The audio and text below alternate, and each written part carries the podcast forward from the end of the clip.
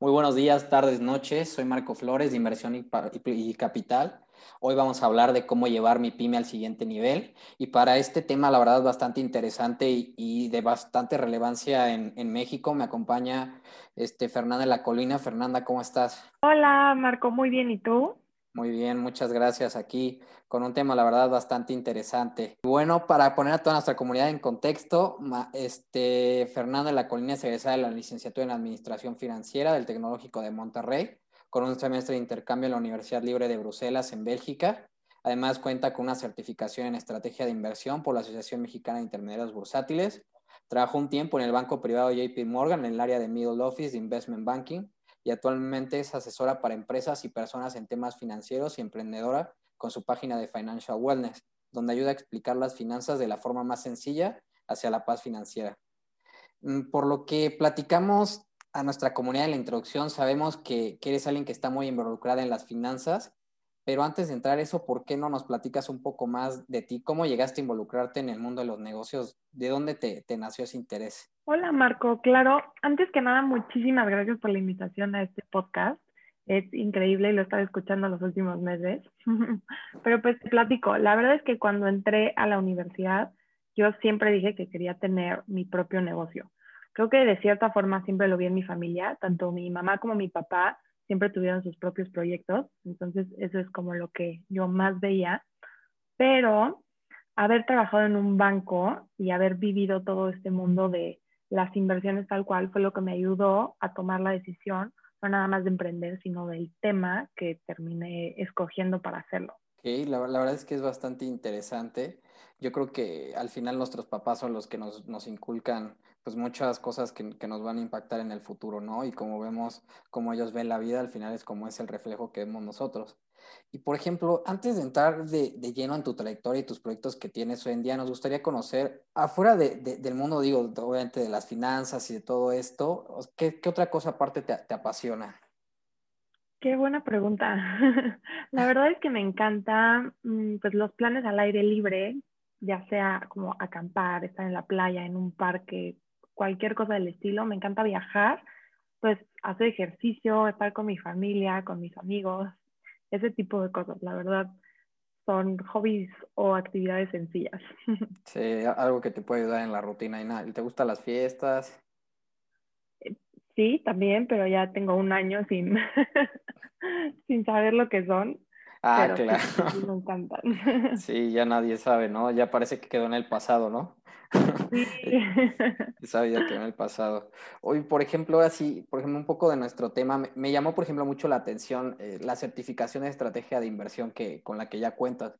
¿Nos podrías contar un poco más de, de qué se trata y, y por qué decidiste tomarla? Claro.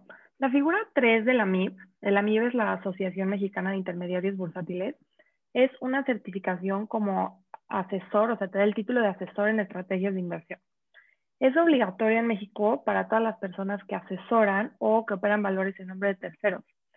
Entonces, en el momento que la tomé, la verdad fue un requisito de, graduación de la universidad, pero al mismo tiempo me parecía un paso obvio que tenía que tomar, ya que en ese momento mi plan era seguir este, trabajando en algún, en algún banco o en alguna institución financiera, en algún área relacionada a inversiones.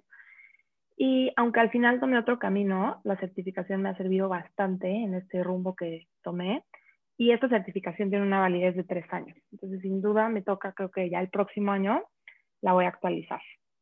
Ok, oye, ¿por qué crees que sea indispensable? Porque, bueno, yo en el sentido, o sea, ahorita con el boom del Internet, ¿no? Y todo esto, o sea, mucha gente nos estamos dando cuenta que hay cosas que salen de la noche a la mañana, ¿no? O sea, de repente una persona que no tiene como un grado de estudio ya es experto en finanzas y, coach financiero y ya leyó a Robert Kiyosaki, ¿no? Y ya, y ya sabe, ya sabe todo lo, lo que gira, ¿no? Yo creo que es indispensable. O sea, ¿tú qué crees que tenga de importancia esto? Yo creo que por lo menos es o sea, que, que la MIP se asegura que tienes de pérdida las bases eh, financieras en, ya sabes, mercado de dinero, mercado de capitales, en derivados, en, pues, en, hasta en ética, que te, te, preguntan mucho. Entonces, yo creo que es una buena forma de, de la MIP de asegurarse de que las personas que están operando con valores de terceros o que están asesorando de cierta forma, pues tienen los conocimientos suficientes.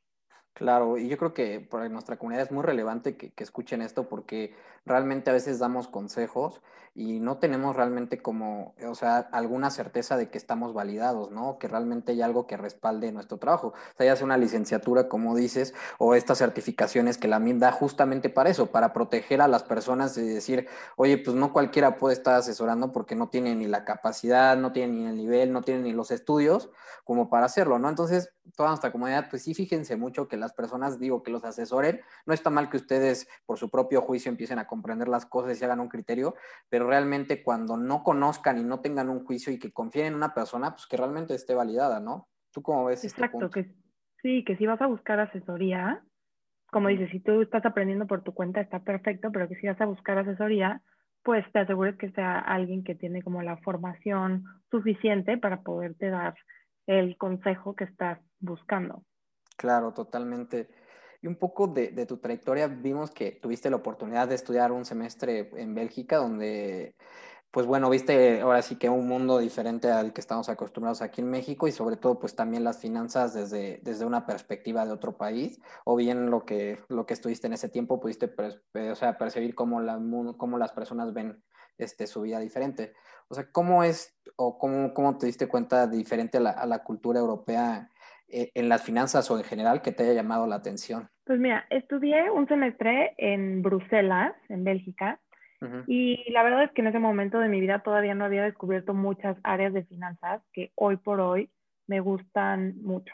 Pero sin duda, vivir en lo que se conoce como la capital de Europa, que es un lugar muy interesante, es donde están las oficinas principales de, de, las Naciones Unidas, de la Unión Europea, del Fondo Monetario Internacional y de muchas otras organizaciones, hace que el ambiente en general sea muy, pues muy enriquecedor, muy interesante, porque hay personas de todos lados, hay personas que se dedican a diferentes cosas. Entonces creo que principalmente lo que aprendí estando ahí fue de la diversidad de culturas y de pensamientos que hay alrededor de todas las personas. Entonces creo que eso fue lo que más me llevé de mi semestre en, en Bruselas. Sí, yo creo que es bastante interesante y, ese panorama que te da, ¿no? O sea, poder salir de, de, tu país, desarrollarte, conocer que, o sea, diferentes formas de ver las cosas, ¿no? Como que generan paradigmas que a veces chocan con los tuyos y dices, no, pues es que yo como ya las cosas ahorita, hay otro país donde lo hacen diferente, ¿no? Y, y me llevo esto, lo traigo para acá, o de acá me llevo para acá esto, ¿no? Yo creo que es muy, muy interesante y la verdad es que es bastante padre, ¿no? También, por ejemplo, vimos que, que, trabajaste un tiempo en uno, bueno, que es considerado, si no el más importante, de los más importantes del mundo, como, como JP Morgan, ¿no? Este banco privado eh, que, es, que es bastante relevante, sobre todo por toda su historia. ¿Cuál fue tu experiencia y, y, con qué te quedas en el paso que tuviste en JP Morgan? Híjole, creo que no pude haber tenido mejor experiencia laboral. Estaba en el área de Trading Support, que es tal cual ser el soporte de los traders en todo momento en cuanto necesiten algo. La mayor parte del tiempo estuve encargada de la mesa de bonos, aprendí de la de FX y un poco de la de derivados. Estuvo muy interesante y creo que me quedó con dos cosas. Una fue entender la realidad de lo que pasa en los mercados financieros todos los días, ¿no? Desde que el trader está cerrando una operación, ver las posiciones que toma, lo que pasa cuando los mercados se mueven, que si Donald Trump puso un tweet, etcétera, eso como que lo hace muy interesante, pero también ver que no nada más es que el trader cierre la operación, ¿no? sino que hay muchísimos procesos detrás que tienen que ocurrir hasta que la operación se liquida. Entonces, entender el funcionamiento del sistema financiero y del mundo de las inversiones estuvo súper interesante. Y la segunda cosa con la que me quedo si no sé si tuve mucha suerte, pero tanto los traders como mi jefa, el equipo en el que trabajaba, siempre tenían una actitud muy padre en la que todo el tiempo estaban dispuestos a enseñar, a explicar el porqué de las cosas, qué es lo que estaba sucediendo. Y la verdad es que creo que no hubiera tenido una experiencia tan buena, tan enriquecedora, no hubiera aprendido tanto si no hubiera tenido esas circunstancias con ellos. O sea, la verdad hasta me costó trabajo salirme. No, yo creo que la verdad es muy, muy padre, digo, todo esto, a veces la gente piensa que nada más es una Mac o que los bonos o todo esto. La verdad es que todo, hay, o sea, hay gente la verdad demasiado valiosa que se dedica a todo esto, o sea, como hablaste con el área de FX, ¿no? Lo de derivados, o sea, los bonos, ¿no? O sea, son cosas que pues, son muy relevantes, ¿no? Y que gente, pues, que es muy, con muchísima capacidad por en el banco, por ejemplo, en este caso de JP Morgan, está, ¿no? Y realmente lo, lo está, pues, operando y llevando a cabo. Y pues realmente yo creo que es un paso pues muy, muy padre. Y por ejemplo, si, si le pudieras explicar un poco a nuestra comunidad, o sea, ¿cómo es el día a día? O sea, ¿qué es lo que hacías? Claro, pues bueno, de entrada llegábamos temprano, 7 de la mañana, 7 de la mañana y era un poco repetitivo si lo quieres ver en el día a día. O sea, tenías que hacer tus actividades de inicio de día, ver cómo, eh, no sé, cómo abrieron las, las posiciones de los traders, cómo, no sé, cómo empieza el, el cash flow, ese tipo de cosas y luego en el intraday, pues sí es un poco, bueno, varía dependiendo de lo que iba sucediendo, pues las posiciones que iban cerrando los, los traders, lo que iba sucediendo en el mundo en, en, ese momento y pues las actividades de cierre de día otra vez eran pues las mismas todo el tiempo, ver cómo cerraron los, no sé, el, el panel de, de, los traders, eh, las posiciones, mm, etcétera. Eran como muchas así actividades.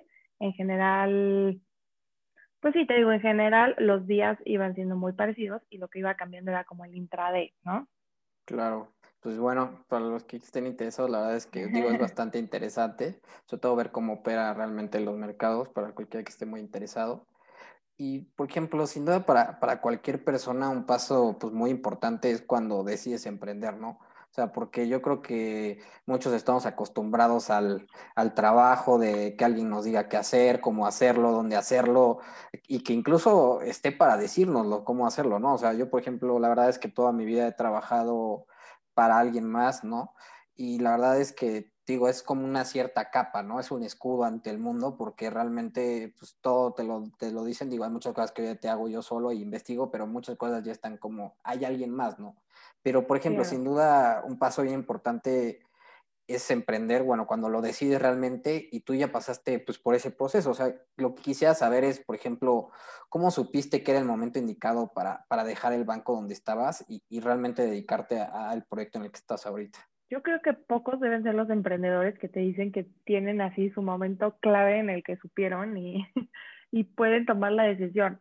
Por lo menos en mi experiencia no fue un momento tan claro. O sea, eh, mi, mi, plan cuando decidí salirme de JP Morgan, según yo, era momentáneo. Me fui hacia cuatro meses, pero como te platicaba, mi plan era regresar y explorar alguna otra área de banca de inversión o de banca privada, pero mi interés era regresar a algo muy parecido. Sin embargo, cuando ya me hicieron muchos clics de lo que quería hacer con mi vida, de lo que era la educación financiera en México, de cómo lo que decías hace rato, ¿no? Nadie nunca nos enseña nada si tienes suerte, pues de repente tus papás o tus abuelos te dicen que tienes que ahorrar, pero hasta ahí. Entonces, en ese momento fue cuando decidí que quería darle chance a este proyecto. Me sentí, la verdad, como en una buena edad para, para arriesgarme, para ver qué era lo que sucedía, para dar el paso. Y, y, pues ya, o sea, en cuanto lo decidí, creo que todavía ni regresaba cuando ya estaba empezando a trabajar en, en el modelo de negocios, en cómo iba a ser, etcétera. Entonces, pues, creo que más bien fue como en ese break que me di de cuatro meses que pues me terminó dando la fuerza que me faltaba para tomar la decisión. No, la verdad que interesante y coincido totalmente contigo.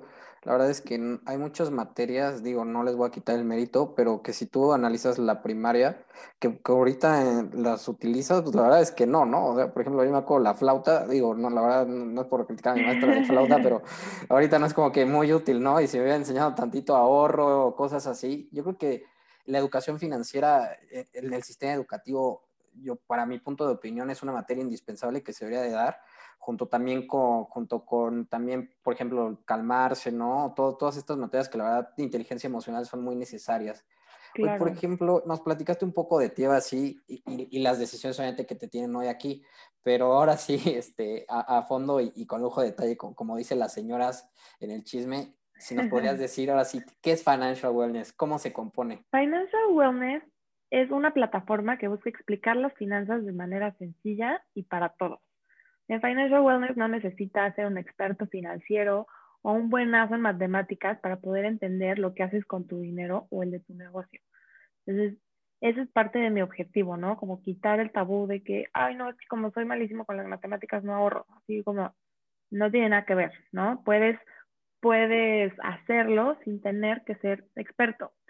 Entonces todo esto empezó enfocado en finanzas personales exclusivamente y conforme ha ido creciendo me he dado cuenta de otras áreas de oportunidad que tenemos como mexicanos, como en las inversiones y también mi parte favorita, que es la que más vamos a platicar hoy, pero con las pequeñas empresas. Entonces Financial Wellness tiene cursos, talleres, asesorías personalizadas sobre cualquiera de estos temas, ya sea para el público en general o para empresas, para sus empleados. Y ahora también tiene programas para reestructurar las finanzas de pequeños negocios. No, la verdad es que muy completo y, algo indispensable para México. Y justamente aprovechando tu experiencia de lo que vamos a hablar este, del tema, que es de mucha importancia en México, pues obviamente es el caso de las pymes, ¿no? O sea, mucho en México obviamente se habla de, de las empresas grandes como Bimbo, FEMSA, Walmart, pero la verdad es que uno de los motores principales de la economía son las pymes, ¿no? Las cuales son todas las pequeñas y medianas empresas, como, como, como bien lo estabas diciendo, que, que, forman, la verdad es que lo que a mí me sorprende, lo he estado investigando y, datos del economista, o sea, más del 90% de las empresas en México, ¿no? O sea, estamos hablando que más del 90% de las empresas que constituyen México son pequeñas y medianas empresas, ¿no? O sea, empresas puede ser familiares, este, o alguien que, que tuvo un emprendimiento, ¿no? Y realmente decidió llevar esa idea al mercado, ¿no? Por ejemplo, para ti, Fernanda, digo, yo sé que ya has tenido más interacción con todo esto, es, esta la definición de pymes, pero yo creo que en tu experiencia, ¿cómo, la definirías, no? O sea, ¿qué son las pymes para ti? primero, me encanta lo que, el ejemplo que pones de las empresas grandes, porque al mismo tiempo es lo que ves todo el tiempo en la escuela, bueno, bueno en la universidad. Por lo menos yo estudiando finanzas, casi todo el tiempo te hablan de de Coca-Cola, de Bimbo, de, o sea, te hablan de empresas muy grandes, o sea, aprendes a o sea, analizar y ver lo que sucede con empresas muy grandes, cuando la realidad es que, como dices, la mayoría de las empresas en México son pymes. Y pues bueno, ya sí tenemos que llegar a, una a mi definición.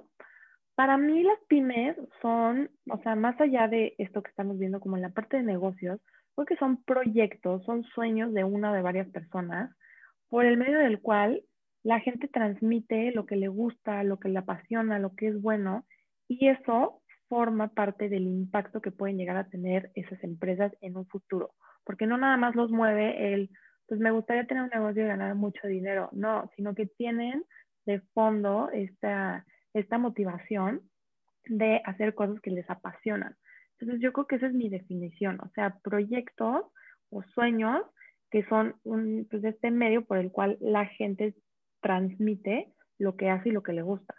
Claro, yo creo que es eso. O sea, me gustó mucho cómo lo, lo dices. O sea, la verdad es que es muy padre porque todos tenemos sueños, ¿no? O sea, todos tenemos pasiones y la verdad es que nuestros sueños y pasiones a veces se pueden materializar si tenemos realmente, o sea, lo voy a poner un ejemplo, una persona que tiene un sueño de llevar, no sé, una marca de ropa, pues no necesariamente tiene todo el background financiero, ¿no? O no necesariamente tiene todo esto, pero sin embargo, pues quisiera tener eso, ¿no? Entonces ahí es cuando las personas dicen, no, pues que yo si lo quisiera, pues no importa, o sea, creo mi pyme, creo mi empresa, y así yo creo como surge, ¿no? O sea, realmente México es de los países más innovadores, yo considero, y realmente tenemos mucha gente valiosa en eso. Y por ejemplo, ¿por qué te fijaste, o sea, en las pymes como uno de los proyectos angulares de, de tu proyecto? O sea, ¿qué te llamó la atención? Decir, oye, ¿sabes qué? Pues es que sí necesitaría asesorarlo, o sea, ¿cómo viste esta oportunidad? Pues mira, como bien dices, y estamos platicando ahorita, hay negocios increíbles, con ideas increíbles, con personas increíbles que no logran crecer por no tener idea de lo que está pasando en su negocio, por no tener idea de lo que pasa con sus números.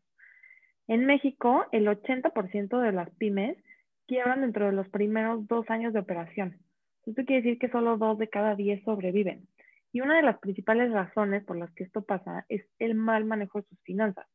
O sea, desgraciadamente, aunque su como decías ahorita, ¿no? aunque su meta sea, no sé, su área de expertise sea la ropa, pues tienen que conocer de, finanzas porque las finanzas son al final herramientas que les van a permitir tomar mejores decisiones. Empecé asesorando emprendedores y tiempo después entré como asesora de finanzas a una incubadora de empresas en la que estoy actualmente, que se llama Ignition. cualquier emprendedor, si, si está como interesado en, en una aceleradora, una incubadora, se las recomiendo mucho, la verdad. Y aquí es como he visto que hay negocios que pueden llevar existiendo años de talento mal aprovechado por esta cuestión de desconocimiento. O sea, no es que el negocio sea malo, no es que la idea sea mala, no es que nada de lo que estén haciendo está mal, simplemente por tener desconocimiento en el área de finanzas, se pierden de muchas oportunidades para poder crecer su negocio. Sí, totalmente. Por ejemplo, la verdad es que es de mucha relevancia el tema y sobre todo de poner a la persona correcta en el lugar correcto y yo creo que ese es uno de los mayores eh, puntos rojos que tiene la mayoría de las pymes, ¿no? Nosotros tuvimos un podcast en el cual hablamos con un experto de consejo de administración, tanto de empresas grandes como de pequeñas, y justo mencionamos eso, o sea, la importancia de que a pesar de que las empresas muchas veces empiezan siendo familiares, o sea, siempre se tiene que buscar a la persona correcta, ¿no? Porque realmente, o sea, en México yo creo que mucho se da, o incluso en América Latina, somos muy de compadrismos, ¿no? No, pues este, voy a poner a mi, a mi hermana porque pues es que me cae bien, con ella ya le tengo la confianza. Oye, pues mi hermana ni estudió ni finanzas, no estudió ni siquiera algo que tenga que ver con la que lo voy a... No, pero es mi hermana, ¿no? Entonces yo creo que eso, por ejemplo, tú cómo lo has visto en cuanto a asesorado pymes, o sea, realmente yo creo que es uno de los principales problemas, ¿no? Claro, me parece súper interesante y también súper cierto. O sea, como emprendedores, creo que empezamos aprendiendo de todo, ¿no? seguramente tú también lo has vivido, que de repente pues tienes que saber de marketing, sabes de finanzas, sabes de operaciones, aprendes hasta editar fotos, videos, o sea, empiezas a aprender cosas que nunca te imaginaste que ibas a necesitar aprender. Pero va a llegar un momento en el que si tú quieres seguir creciendo, vas a necesitar una persona con mucho más experiencia que tú, o que tu hermana, o que tu primo, o que pues la persona a la que más confianza le tienes, ¿no? Y esta persona con mucho más experiencia te va a ahorrar años en esta curva de aprendizaje y puede hacer que tu negocio crezca mucho más rápido y de una manera mucho más eficiente de lo que tú o tu hermana lo harían. Entonces creo que se trata de saber y poder reconocer que esta ayuda no es en contra de ti, no es en contra de tu hermana, sino que es en pro de tu negocio. Claro. Y, sobre todo, bueno, o sea, mencionamos, por ejemplo, en México que mucha gente es muy innovadora, ¿no? Y también tiene ideas brillantes que, que hacen negocios. Pero realmente, como lo menciono, o sea, no están especializados en los temas o relacionados a llevar el día a día de una empresa. Y, por ejemplo, tú de tu experiencia en Financial Wellness, ¿cómo has ayudado a las empresas o, o cómo te has enfocado en este punto? Pues mira, creo que el punto más importante, como platicábamos, cuando son empresas pequeñas, no necesariamente es que tengan un especialista para cada, para cada, para cada área. Entonces, creo que lo, lo principal que hacemos en Financial Wellness es sensibilizarlo de la importancia de tener un buen control y una buena administración financiera. ¿Cómo quieres crecer si no sabes cuánto vendiste este mes? Sea, si no sabes si vendiste 5 o vendiste 100, ¿qué significa crecer para ti? ¿Significa vender 10 o significa vender 300, no? ¿Cómo te puedes poner metas si no sabes exactamente lo que está pasando en tu negocio? ¿O cómo quieres operar si no llevas control de tus cuentas por cobrar? No sabes quién y cuánto te debe. O sea, ¿cómo vas a llegar a decirle que te debe si no sabes quién es y cuánto es, no? Entonces, las finanzas del negocio, como te decía hace ratito, más allá de números, son una herramienta que te permite tomar decisiones y que te permite tomar las mejores decisiones para tu negocio. Y el día a día de cómo manejas las finanzas, de cómo manejas tu, tu negocio, es lo que más impacto va a tener este sentido. Entonces, lo que hacemos eh, después es buscar estas áreas de oportunidad de cada empresa, de cada emprendedor, porque son siempre diferentes, y vamos encontrando soluciones con las que este emprendedor, este dueño de negocios se va sintiendo cómodo. O sea, que dice, ok, este es un proceso que yo sí puedo hacer o que sí puedo delegarle a, a tal persona, pero me siento cómodo haciéndolo también porque entiendo el trasfondo y entiendo para qué me va a servir, no nada más porque lo, lo tengo que hacer porque lo tengo que hacer, ¿no? Entonces no necesitan cosas súper especializadas todo el tiempo, pero sí, sí necesitan tener sistemas que les permitan conocer lo que está sucediendo en sus negocios, el efecto que tiene cada decisión que toman y pues esto también les permite medir, ¿no? ¿Qué es lo que está sucediendo en el día a día para poder siempre seguir mejorando y seguir creciendo? Sí, exacto. Yo creo que es muy importante siempre poder medir las cosas, porque lo que no se mide no se sabe y si no sabe no se puede crecer, ¿no? Realmente. Exacto. Entonces es muy importante que para todos los que nos escuchan, o sea, porque tenemos ese como tabú, ¿no? O sea, ay, sí sé cuánto gano, pero ay, eh, ahí vamos a saber más o menos, ¿no? Con eso vamos a llegar, ¿no? Pero no, realmente, o sea, si tú quieres mejorar en algo, tienes que tenerlo, o sea, tangible, o sea, numérico, que realmente lo puedas medir, o sea, que tú sepas cómo estás ahorita, cómo vas a estar mañana, ¿no? O sea, sin caer en el o sea, estás en el otro lado, ¿no? De querer controlar todo, porque también la vida, pues a la vez no va a estar todo como a veces queremos, ¿no? Pero sí realmente, pues tener las metas claras, dónde estoy, hacia dónde quiero llegar, yo creo que es muy importante, ¿no? Y por ejemplo, es, es muy conocido, por ejemplo, muchas empresas mexicanas truenan no sobreviven los primeros cinco años y de las principales causas es que no tienen yo principalmente creo que es porque no tienen el desarrollo del hábito de la reinversión, sobre todo para mejorar la, producción o lo que hagan o, reinvertir eh, este, esos recursos económicos para contratar empleados, para seguir creciendo, ¿no? O sea, yo creo que muchos, también otro, otro problema de las pymes es que ya cuando empiezan como a generar buenos ingresos, se empiezan a pagar, ¿no? O sea, o el dueño empieza como, pues no va a sonar feo, pero como exprimir la empresa, sacar más dinero de lo que debería, en vez de reinvertirlo eso para, para el futuro, ¿no? Y yo creo que ese es uno de los principales temas. Por ejemplo, tú, tú además de hablarnos un poco de, de, lo que nos decías a fondo, o sea, ¿cuál otras causas aparte de esto has visto y, y, de este tema en específico, ¿no? Que es realmente, oye, pues es que sí es tu empresa, pero no es tu, tu vaca sagrada, ¿no? O sea, no es para que el día de mañana pues, estés sacando dinero y dinero. Entonces yo creo que eso también es otro problema, ¿no? ¿Cómo lo ves?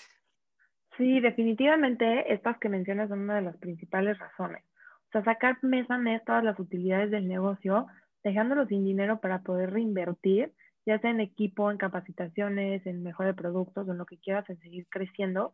Y esto también tiene que ver con eh, el manejo, bueno, tiene que ver con dos cosas. Uno, con el manejo de, de sus finanzas personales y del negocio, que muchas veces tienen todo junto con pegado en una sola cuenta y van sacando así como si fuera mm, caja registradora.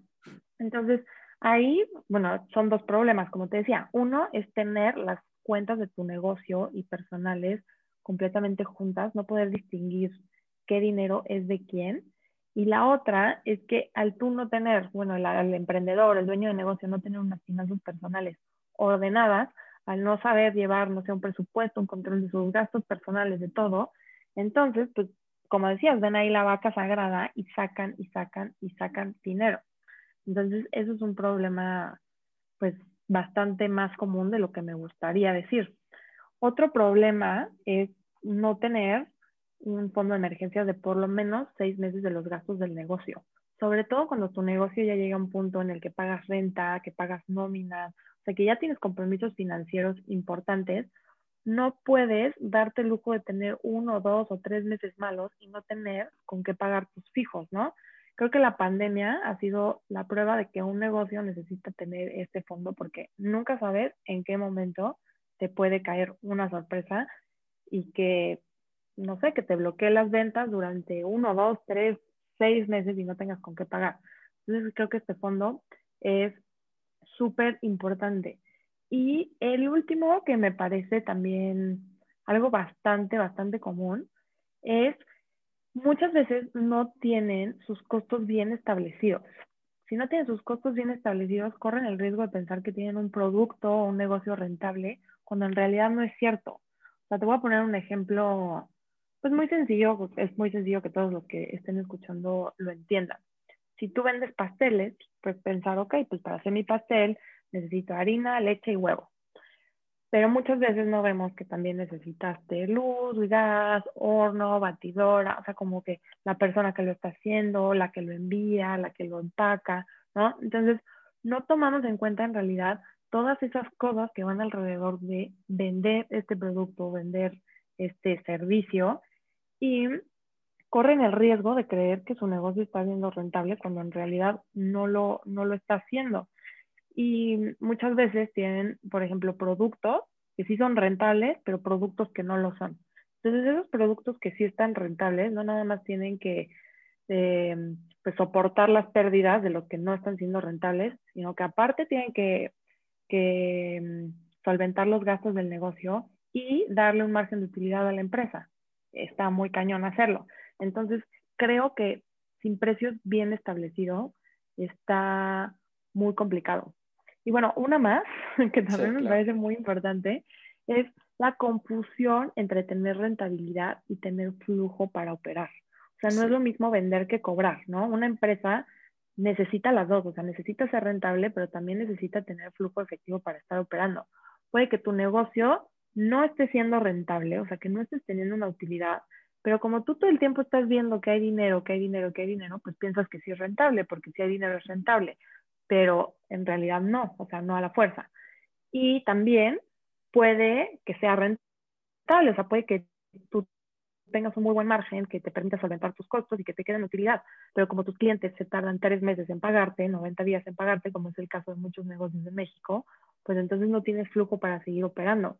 Entonces, el negocio necesita estas dos cosas, o sea, tanto tener rentabilidad como tener un flujo para poder operar. Y muchas veces hay confusión entre estos dos términos, ¿no? Piensan que es lo mismo.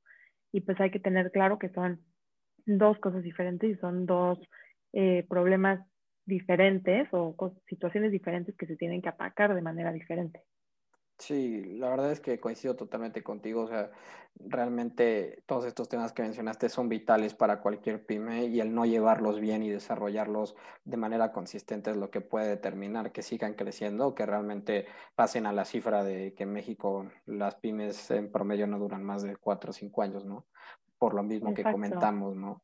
Y por ejemplo, pues entiendo que, que, bueno, para todo lo de las pymes, pues obviamente el gobierno, pues ya sabe que son muchísimas empresas y ha intentado pues desarrollar ciertos programas que, que impulsen a las pymes, ¿no? O sea, por mencionar algunos conocidos está como el de la Semana Nacional del Emprendedor, ¿no? Las cuales son de bastante importancia para la comunidad, ¿no? O sea, por ejemplo, hay otros otros más que, que el gobierno otorga a las pymes para ayudarlas. ¿Crees que nos puedes platicar, pues, a grandes sobre rasgos de, los programas que tú has visto para, para pymes en México que sean relevantes? Sí, claro, pues mira, con el nuevo gobierno hay, hay un programa que está, lo pueden encontrar en la página del sistemaemprendedor.gov.mx y este es, un fondo que se llama Fondo Nacional del Emprendedor que da apoyo a emprendedores de diferentes industrias. Entonces tienen que estar atentos a las, a las convocatorias hay diferentes fechas dependiendo como de la categoría en la que entra tu, tu eh, empresa. La verdad no sé el estatus exacto de lo que está sucediendo ahorita con la pandemia, pero bueno, es una herramienta que existe.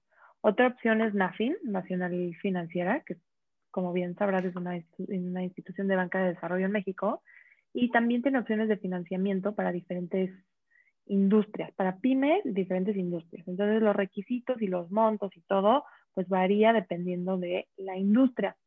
Pero también algo que me parece muy importante es que cada vez hay más instituciones privadas dispuestas a prestar dinero. O sea, antes había pocas opciones, o sea, el, el banco era muy estricto en si te prestaba dinero o no te prestaba dinero. Y cada vez también, pues con el uso de la tecnología y pues todas estas nuevas ideas innovadoras, hay muchas OFOMs o fintechs que están dispuestas a prestarte dinero. Entonces también puede ser una, una muy buena opción. Lo que sí es que siempre hay que tener muy bien pensado y planeado en cómo se va a usar ese capital, cómo se va a usar ese dinero. No nada más es levantar capital por levantar, sino que hay que tener un plan de cómo se va a usar ese dinero, ¿no? O sea, si lo vas a usar en sueldos, en una estrategia de marketing, en equipo, en lo que va a necesitar el negocio, no sé, pero como platicamos hace ratito, siempre con un plan que se pueda medir para que con el tiempo puedas saber si estás teniendo un retorno o no y tengas chance de ajustar. Sí, yo creo que como, como bien coincido contigo, o sea, al final la gente tiene que saber que hay organismos que les van a estar dispuestos a prestar dinero, como el gobierno o como ahorita que está tomando relevancia las fintech, que fue lo que hablamos en el podcast pasado, y hablamos en el siguiente de crowdfunding, que no me quiero meter en CT, pero es igual otro tipo de como las pymes se podrían financiar, y realmente es eso, pero como lo dijiste, o sea, al final no te van a prestar por decir, hola, me llamo Panadería San Juan, este, préstenme dinero. Pues no, obviamente hay todo un plan, te van a preguntar para qué usas el dinero, por qué lo quieres, que les demuestres cómo lo vas a usar en todo, en los años que te lo van a prestar, porque pues así es como funciona. Entonces yo creo que cada vez hay más posibilidades para que las pymes se puedan acercar eh, y que sea, digamos, costeable, ¿no? Porque a veces lo más típico antes era que la pyme le pidiera a una banca tradicional un crédito, ¿no? Eh, un, perdón, un préstamo, y entonces este préstamo, pues a veces tenía tasas muy altas, ¿no? Ahorita ya hay como más formas, incluso dentro de esos mismos bancos han bajado más y han dado más fondos, pero bueno, ya hay más competidores y esto pues hace mejor, este, más atractivo. Entonces justamente yo coincido contigo, o sea, al final la gente se tiene que acercar, pero siempre con un plan estructurado de cómo lo va a usar, ¿no? por ejemplo, algo que me llama mucho la, atención, incluso, este, sobre todo lo, mencionaste ahorita con la tecnología, o sea, por ejemplo, ahorita en estos años la digitalización y sobre todo en un mundo en el cual el Internet pasó de ser un centro de costos ya realmente a una necesidad y sobre todo una ventaja competitiva, y sobre todo, por ejemplo, diciendo como Bill Gates, Bill Gates, perdón, la empresa que no está en Internet, la verdad es que no tiene tantas aspiraciones de crecer, ¿no? Por ejemplo, ¿tú qué opinas de este tema en las pymes? ¿Cómo, cómo lo has vivido en Financial Wellness? Yo creo que es un tema bastante interesante, ¿no? ¿Cómo las pymes aplican la tecnología para crecer? Claro, sí, tienes razón, o sea, todo se está digitalizando. Yo creo que sí era un punto por el que íbamos a pasar sí o sí, pero la pandemia lo aceleró de manera impresionante y lo veo todo el tiempo, cada, o sea, cada vez más esta interacción con el cliente se está haciendo por medios, por medio de medios digitales, ¿no? Que si por la plataforma, por el app, por eh, hasta por Zoom, o sea, ya casi todas las interacciones de, con los clientes terminan siendo por medios digitales. Pero con esto también se vienen nuevos retos, porque las, las reglas del juego cambian. O ahora tienes que aprender de marketing digital, tienes que aprender, por ejemplo, de economía del comportamiento, ¿no? Cómo diferentes factores afectan las decisiones económicas que tomamos todos los días, de cómo se sienten para, para comprar o no comprar, desde dónde está puesto el botón en la página de internet, si está puesto en el lugar correcto, con el color correcto, con la tipografía correcta. Y son muchas cosas que tienes que hacer y que tienes que tomar en consideración y que son aparte de todo lo que ya venías haciendo o tenías que hacer para que tu negocio opere. Entonces, está muy, está muy interesante, pero claro que también para digitalizarse, es una empresa que ya está muy establecida, que es grande y se necesita digitalizar por completo, pues aparte de aprender, necesita capital que lo vaya a hacer crecer. Y esto solo va a poder hacerlo si la pyme se prepara financieramente para poder hacerlo. Sí, yo creo que es bastante relevante el la tecnología hay muchísimas cosas en las que podríamos aprender, o sobre todo lo que dices, o sea, entender en dónde estoy y, cuál es mi target, ¿no? O sea, cuál es mi, mis clientes o dónde los puedo localizar y cómo la tecnología, pues, me podría impulsar hacia ellos, ¿no? Y sobre todo, cómo a través de ella puedo yo generar mejores canales para, de alguna u otra forma, pues, dar mejor entender mi idea, ¿no? O sea, yo creo que eso es lo principal de, de la tecnología. Sí, exactamente y que la gente entienda que realmente es muy importante pues estar en, internet, sumarse a esto, ¿no? Incluso ya aceptar pues tarjetas, ¿no? O sea, he visto cuántas cosas, por ejemplo, no aceptan tarjetas y se quedan rezagados ahí, ¿no? O sea, porque realmente pues es que la gente se le hace incluso más fácil no cargar efectivo en ese momento no tiene, ¿no? Y entonces por estas simples cosas de, oye, no acepto tarjeta, oye, no estoy en internet, oye, no tengo esto, es que se quedan atrás, ¿no? Exacto, son estas barreras de consumo que, a ver, tienes ahí al cliente listo y dispuesto para darte todo su dinero, pero pones barreras de consumo que no permiten que el cliente termine esta transacción. Sí, claro. Oye, por ejemplo, eh, esto, bueno, un, tema que te quería preguntar mucho y, bueno, la verdad es que es un tema más para, para, abogados, obviamente, y cosas así, pero la verdad es que me gustaría, digo, nada más en general tocarlo, porque la verdad nos lo han preguntado y es cómo, cómo se empieza desde cero, ¿no? O sea, digamos, ya tenemos la idea de, de la empresa, ya se, se, va a llamar Juanita Pérez Jr. y asociados, ¿no? bueno, y ya lo tengo todo, pero aparte de eso, hacerla formal, o sea, ¿cómo la hago formal? O sea, ¿cómo me, o sea, cómo me constituyo? ¿Cómo, cómo me registro? Bajo, ¿Bajo qué incluso figura? O sea, ¿con quién voy, no? Este, ¿A quién le llamo, no? O sea, ¿Me puedas platicar de, estos temas? Porque la verdad es que las personas, o sea, sí se los piden, pero no piensan cómo hacerlo realmente. Claro, es una duda súper válida. O sea, yo mismo, cuando, yo misma cuando empecé dije, ¿y ahora qué? O sea, ¿qué es lo que sigue, no?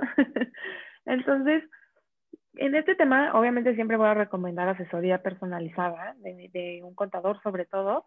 ¿Por qué? Pues porque muchas veces decimos, a ver, ya voy a empezar mi negocio, pero no puedo empezar porque constituirme me cuesta por lo menos 15 mil pesos si no los tengo. Es como, a ver, vamos a, a, darle chance. Hay muchas formas en las que te puedes registrar ante el SAT. Esto va a depender obviamente del producto o servicio que vendas, de tu situación anterior o actual con el SAT, de si tienes socios o por el momento empiezas tú solo. Pero hay diferentes escenarios en los que puedes empezar desde un RIF, que es un régimen de incorporación fiscal, donde tienes muchos beneficios fiscales. El primer año no pagas impuestos y luego vas subiendo tu, tu base, tu tasa hasta, me parece que son 10 años, ¿no? Que tienes como ciertos beneficios. Pues después puedes ser persona física con actividad empresarial. Si ya necesitas una sociedad, entonces existen las la SAS, que es una sociedad por acciones simplificadas, que puedes hacer en Internet, es totalmente gratis, pero bueno, tiene sus limitantes como pues, montos límites de facturación al año y cosas así, y ya de ahí pues vienen más tipos de, de sociedades. Entonces, es una mentira que necesitas esperarte a fuerza a tener que constituir tu empresa de 15 mil pesos en todos los casos. Sí hay casos en los que sí, pero la verdad es que no en todos. O sea, en muchos casos puedes empezar con otro régimen y poco a poco irte moviendo de acuerdo a las necesidades que vaya teniendo tu negocio o tu empresa. Entonces aquí creo que es básica, como dices, asesorarte y como lo decíamos al principio, asesorarte de un experto. O sea, al final te va a salir mucho más barato a la larga hacer las cosas bien desde el principio que quererte saltar este paso y querer investigar en internet y hacerlo todo por tu cuenta creo que vale la pena, sobre todo cuando estás empezando, que te asesores de un, de un experto fiscal, de un experto contable, para que te dé el consejo de lo que más, más recomienda de acuerdo a tu caso. Sí, sí, la verdad es que es muy importante. Muchas empresas a veces, cuando ya llega el SAT y ya los, ahora sí que ve que están haciendo sus truquinis, como me gustaría decirlo, eh, y los cacha, pues obviamente o sea, son multas, y digo, no multas tan grandes porque digo, hay otra cosa que es digo, luego hablaremos más de temas fiscales, pero sí son cosas o sea, interesantes. Como lo dijiste, hacer las cosas bien desde el principio. Hay muchísima información, incluso antes, o sea, ahorita las páginas del gobierno, la verdad es que ya cada vez están mejor. O sea, admito que antes sí estaban en pañales, o sea, que no podías ni siquiera uh, saber dónde estaban las cosas, pero ahorita ya cada vez la, las páginas del gobierno con este boom del Internet cada día tienen mejores recursos para que tú realmente, pues, conozcas cómo te tienes que constituir, qué es lo que te interesa, ¿no? Y como dices, o sea, asesórense de alguien que, que, ya estudió. O sea, ya hay gente que realmente estudia, que está haciendo eso. Encuentren de qué manera pues pueden ustedes pues ponerlo en pie y no lo hagan todo por porque ustedes creen que lo pueden hacer. O sea, no, no estoy diciendo que esté mal, pero realmente hay gente que pues ya es capaz para hacer eso y que al final pues estudió para hacerlo, ¿no? Entonces, muy bien como lo dices. Y al final, para todos los que nos escuchan, pues acérquense a la página del SAT, pueden acercarse muchísimo pues a, a cualquier canal o cualquier cosa que tengan duda y pues obviamente asesoría profesional, pues sin duda, ¿no? Exacto, exactamente. Hoy, por ejemplo, la verdad es que, digo, o sea, el mundo de las finanzas es de años, digo, no puedo decir años, no, no, pero mi, muchísimos años, ¿no? Y la verdad es que, o sea, es un mundo que me gustaría mucho, por ejemplo, ahorita platicar y, este, y está como el pensamiento erróneo de que el mundo financiero es un tema que, que en su mayoría, por ejemplo, es más de hombres o de mayor interés hacia ellos, ¿no? Pero yo creo que poco a poco es un poco más equitativo y, se está cerrando esta brecha, como, es el caso, por poner un ejemplo, de Cristian Lagarde, presidente del Banco Central Europeo, Steny Cunningham, que ahorita dije la bolsa más importante del mundo, que es la Bolsa de Estados Unidos de Nueva York. Yo la verdad es que sí soy un, fiel creyente que, un mundo con mayores oportunidades para las mujeres o cualquiera en general, sin distinguir alguna condición, más que las capacidades, yo creo que crea una mejor estabilidad y un mejor desarrollo para cualquier país por ejemplo, tú, la verdad es que, ¿qué consejo, por ejemplo, le darías a todas esas mujeres que, que, nos escuchan en nuestro podcast y que te hayan impulsado a ti a decir, oye, pues sabes qué, no importa que el mundo financiero, pues la verdad es que la realidad está más cargado pues, a un género más de, masculino, pues yo voy a iniciar Financial Wellness, o sea, ¿qué es lo que, que te motivó y cómo has vivido esto? Ay, me, eh, me encanta que lo, que lo pongas así. La verdad es que cada vez son más mujeres tomando puestos importantes en el mundo, o sea, Acabamos de verlo con Kamala Harris, la primer vicepresidenta mujer en el mundo, digo, en, en Estados Unidos, porque se ha demostrado que somos igual de capaces que los hombres. Lo que yo creo que a veces nos falta es confianza. O sea, nunca se me ha cruzado por la cabeza que no puedo hacer lo que estoy haciendo por el simple hecho de ser mujer. O sea, tal vez soy muy afortunada, pero nunca se me cruzó por la cabeza. Esto es porque confío en mí, confío en mi conocimiento, confío en mis habilidades y confío en que me he preparado para hacer lo que estoy haciendo, como cualquier mujer y cualquier persona en cualquier profesión, ¿no? Entonces yo creo que mi consejo sería, confía en ti. O sea, hay un punto en el que te puedes llegar a sentir débil, sí, pero como todos, no por ser mujer, sino como todos. ¿Y qué hace cualquier persona cuando siente que tiene un área de oportunidad? Pues estudia, se prepara y ve qué puede hacer para que esa debilidad se convierta en área de oportunidad y por lo tanto en fortaleza. Yo creo que la confianza en ti mismo es lo que puede hacer la diferencia y que puede hacer que logres todo lo que te propongas. Y yo coincido totalmente, o sea, no hay nadie en este mundo que pueda frenar a una persona, o sea, digo, digo, si el gobierno legalmente no, no tampoco no quieran hacer algo malo, pero se entiende mi punto de que, o sea, nunca crean que porque alguien les diga que tienen que ser esto, tienen que serlo, ¿no? O sea, yo creo que al final un mundo en donde haya más oportunidades para todos, yo creo que es mejor. Y en el, mundo financiero es, es, el perfecto ejemplo, ¿no? O sea, en la época de los 80, creo que de cada 15 hombres había una mujer, por lo mucho, ¿eh? Pero ahorita cada vez hay más y la verdad es que esto otorga una mejor visión, o sea, un mejor panorama una mejor manera de que todo sea más equitativo, de que realmente está comprobado de que entre más mujeres en consejos directivos o consejos de administración haya, o sea, hay mejores tomas de decisiones y yo creo que, como lo dijiste, o sea, sin que sean hombres, mujeres, este, cualquier cosa le quieras de género en cualquier parte es indispensable porque eso genera ideas, genera valor, ¿no? A, a, a todo esto, ¿no? Entonces yo creo que es bastante interesante. Exacto, cada vez el mundo está muchísimo más abierto a todo esto y se vuelve más fácil. Que se vuelva más fácil no quiere decir que pues ya no tienes que hacer nada para lograr lo, la idea que sea que traigas en la mente, ¿no? Pero yo creo que si, si te preparas y eso es lo que quieres hacer, el mundo lo va a recibir. Totalmente, yo, yo coincido con eso y, cada vez nosotros poner nuestro granito de arena y aceptar a la gente como es, ¿no? O sea, no importar de lo que sea, sino lo que nos pueda aportar. Hoy, por ejemplo, por último, este, ya para, para, cerrar un poco nuestra edición de este podcast, ¿hacia dónde va Financial Wellness y Fernanda en el futuro? O sea, ¿Qué depara de sus planes tienes este, este 2021? Pues mira, en 2020 logramos llegar a más de 300 personas con algún curso, taller o asesoría de educación financiera. Entonces, este año, de entrada, me gustaría aumentar ese número, ¿no? Aumentar el impacto que estamos teniendo pero por otro lado, quiero seguir creciendo en la parte de la asesoría para negocios, que como decíamos, que tienen todo el potencial para crecer, pero que les falta ayuda en tener claridad de sus finanzas, de sus números. Creo que esa parte es a la que más esfuerzo le quiero dedicar este 2021, sin duda. Sí, yo creo que eh, entre más impactes a la gente, yo creo que mejor les vaya a ustedes en Financial Wellness. Y pues ya saben, chicos, este, ya escucharon el podcast para que vayan cualquier curso o cualquier cosa que necesiten con, con Fernanda en, Financial Wellness. Y por ejemplo, para todas las personas que nos escuchan, este, ¿qué les recomiendas de contenido para llevar, ahora sí que como le pusimos el título, su pyme al siguiente nivel? O sea, ya sea libros, podcast, diversión de capital, obviamente, pero ¿qué crees que le pueda dar valor a la gente? Creo que principalmente el podcast de inversión y capital. claro, eso es No, de broma sí, sí está muy bueno y tienen contenido de valor muy interesante. Entonces sí me parece que, que, es un podcast que no se pueden perder. También el podcast de Maurice Dieck es muy bueno. Sí, claro. En temas igual de educación financiera, finanzas para tu negocio, etcétera. Y libros, yo creo que libros te recomendaría dos uno que sí tiene que ver con finanzas, que ayuda muchísimo a entender toda la parte de la rentabilidad y de cómo administrar este, esta utilidad del negocio, que se llama Profit First, o en español, La ganancia es primero, y es de Mike Michalowicz, lo pueden encontrar como Profit First, luego La ganancia es primero. Y el otro, que no tiene que ver tanto que ver con finanzas, pues Find Your Why, como Encuentra tu porqué, de Simon Sinek, que habla más como el propósito que tienes en tu proyecto y con tu vida. Y creo que eso te ayuda a aclarar y te ayuda a definir hacia dónde quieres dirigirte con tu negocio y con tu equipo de trabajo.